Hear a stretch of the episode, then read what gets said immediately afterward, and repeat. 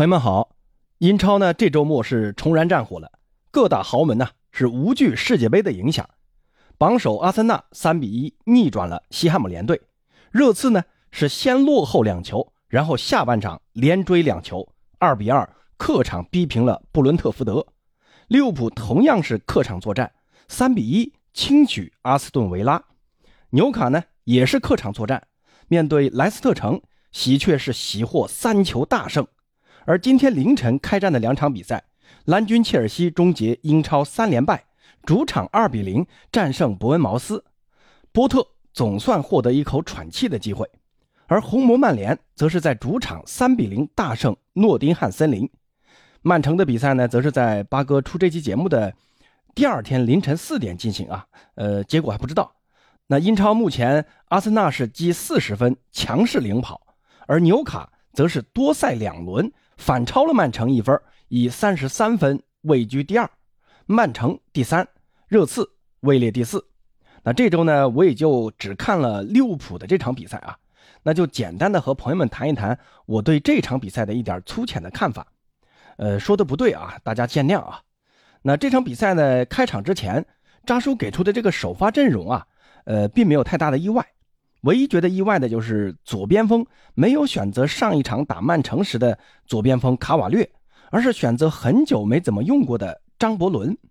那至于为什么用他啊？呃，我说实话也真有点搞不明白啊。可能觉得张伯伦的速度比较快吧。那唯一明白的，那就是利物浦的这个伤病名单啊，是真的长。锋线上能打左边锋这个位置的，像迪亚斯啊、若塔呀、费尔米诺啊，全部都有伤病。所以你看，利物浦这么着急的从曼联的嘴里把阿因霍温的加克波给抢过来了。那加克波呢，目前听说已经到了英国了啊。看新闻说呢，今天将开始体检，预计啊下周一的英超红军球迷就能看到加克波披挂红军战袍登场。那加克波呢，他是可以打左边锋的，也可以打前腰，对于如今红军锋线啊是一个非常好的补强。那说回这场比赛啊。利物浦在开场之后呢，就持续高压，获得了进攻主动权。在第四分钟，在第四分钟，鲁涅斯的拼抢呢，获得了一个角球。但这个角球开出之后啊，利物浦呢并没有拿到第一落点，但第二落点呢是被后面的阿诺德给拿到了。阿诺德啊很聪明啊，他先是等了一下，等维拉的这些球员啊往前压的时候，其实这个时候罗伯逊就很清楚了啊，他马上提速压着越窝线前插。然后阿诺德就心领神会啊，一个挑传过顶，罗伯逊接球之后，直接就横传给门前的萨拉赫，小法老直接推射破门，让利物浦一比零领先。那这粒进球啊，其实就是克洛普追求的风格，那就是喜欢在攻防转换的那一刻啊，打你的身后。这第一个进球就是这样的，那第三个球也是这样的。这场比赛啊，利物浦是充分发挥了克洛普的这一战术要求。那最显著的一个点呢，就是鲁涅斯。由于鲁涅斯在前场的速度、持球的能力以及身体条件，可以充分发挥这个战术特点。所以这场比赛呢，鲁涅斯是被很多人诟病啊，说他吐饼，也是挤过球门而不入的。那确实啊，鲁涅斯是吐了好几个饼。但照我的观点来看啊，鲁涅斯的这些个机会啊，都只有他能跑出来。利物浦阵中啊，其他人不见得能跑出来啊。而且他的当时的选择啊，我认为都还算是及格的。那没有进球呢，纯粹只是，呃，有很大一部分原因是运气不够好。你看第二十七分钟，维拉的那个孔萨解围失误了，然后呢踢高了，踢了那么高的一个解围球啊，但鲁涅斯呢，愣是能一直贴着孔萨去追这个球，还追到了，在边追啊，还要边判断这个球的落点，最后呢，在球落下的瞬间啊，直接打门。也打正了，但是呢，守门员下地也比较快，把这个球给扑出去了，很可惜啊。另外呢，就是上半场补时的时候，阿诺德罚的那个定位球，其他球员呢都还在禁区啊，但是鲁涅斯就是能准确的判断出那个落点。当时呢，鲁涅斯是既不越位，他又能抢到这个落点，这个就是一个好前锋的意识。只是还是那个老问题啊，就是鲁涅斯的这个最后一射的问题还是没做好，打门太正了，往守门员怀里打，那自然就很容易被扑掉了嘛。那类似这样的机会啊，鲁涅斯本场比赛呃还有几次，但八哥想说的是，不是想批评鲁涅斯啊，而是想说什么呢？鲁涅斯浪费的这些机会，并不是什么太大的问题，而是我们应该能够看到啊，鲁涅斯的拿球或者突破或者跑位，是这支利物浦非常重要的一个进攻发起点。那第三个进球呢，也是鲁涅斯的不懈努力追过来的。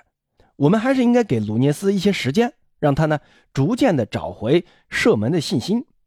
鲁涅斯应该好好跟萨拉赫学一学啊，练一练射门。你看萨拉赫这场比赛，一球一助，第一个球就是萨拉赫打进的，范戴克进的第二个那个球呢是萨拉赫的回传助攻。不过大家发现没有啊，利物浦现在的这个定位球战术啊，是真的猛啊！这两个球啊都是角球发起的，虽然不算角球直接进球啊，但这种定位球能力往往最能检验一支强队的成色的。利物浦的角球啊很少会发那种战术角球啊，因为队内有高点嘛，有范戴克啊，有努涅斯啊，那基本都是起高球找他们两个来头球轰炸嘛。另外呢，注意好外围的二点球的保护，只要拿下二点球，可以适当的再回缩一下，再利用阿诺德的长传打身后。那这一招呢，利物浦是屡试不爽。不过这一场呢，阿诺德我感觉是吸取了上半赛季的一个教训啊。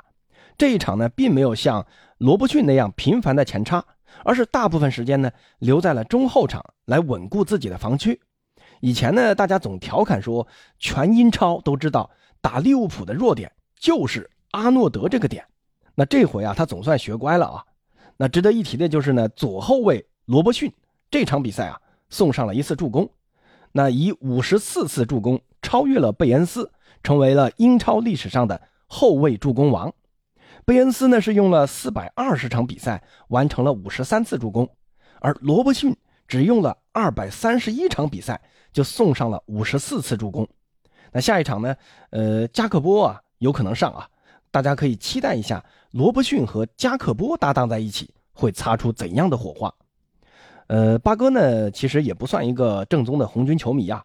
那这里呢，跟广大的红军球迷探讨一下，这加克波来了，在迪亚斯回来之前，加克波是可以去打左边路的。那如果迪亚斯回来了，加克波该怎么安排呢？是去打替补呢，还是去中路顶替鲁涅斯打中锋呢？还是说回到前段时间，呃，扎叔打过的那个四二四？加克波在埃因霍温踢的其实是左边锋。